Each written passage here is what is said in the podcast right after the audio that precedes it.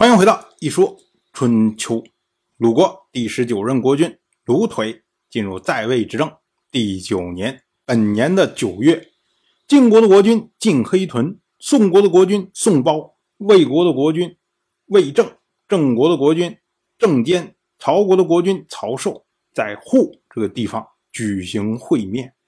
这次会面呢，就是为了讨论如何讨伐投靠楚国的诸侯。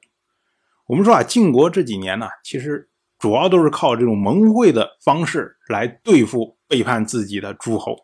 就像前年的时候，郑国和陈国两个国家背叛晋国，那么晋国呢就组织了黑壤之会，然后招这两个国家来参会。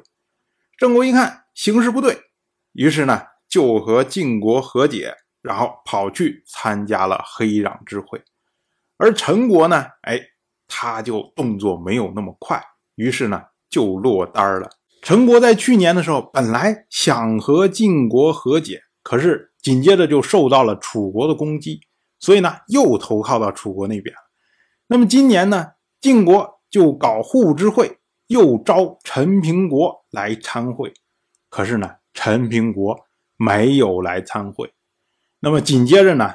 晋国就派出了大夫荀林父率领军队讨伐陈国，可是呢，还没有压服陈国。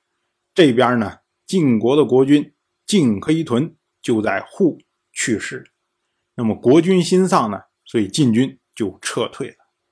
春秋呢记录这件事情为晋侯黑豚卒于户。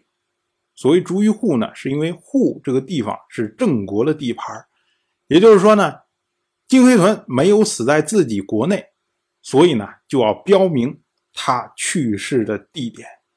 之所以不称他为逐于会，就是死在会上，是因为啊，这个户之会已经结束了，而且呢没有记录晋黑屯下葬的事情，是因为呢鲁国。没有参加葬礼。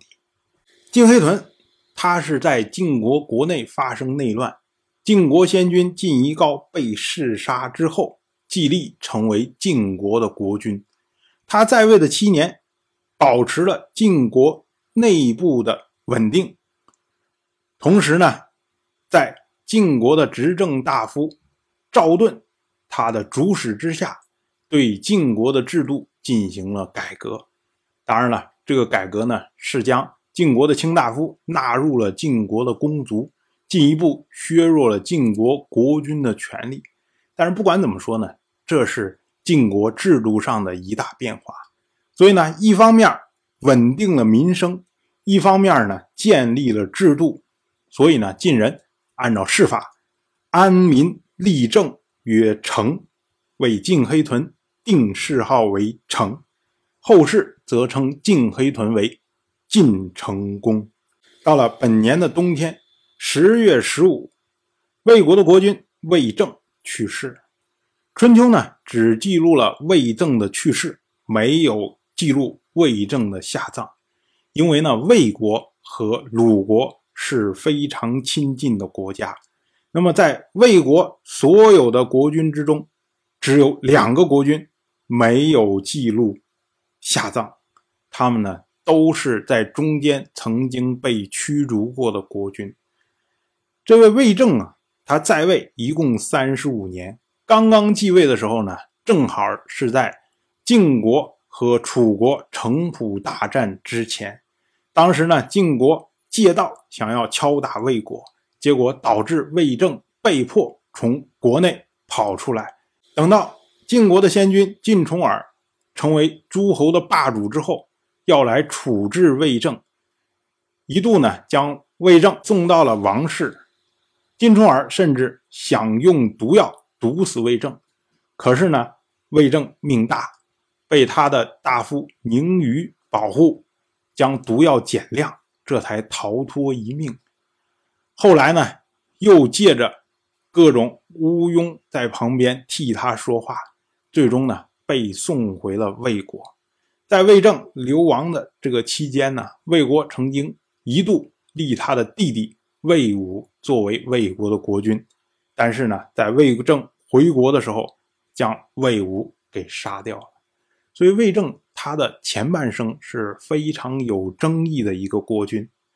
可是呢，自从魏正回到国内之后，他就积极支持依附于晋国，所以呢，一度成为晋国最忠诚的盟友。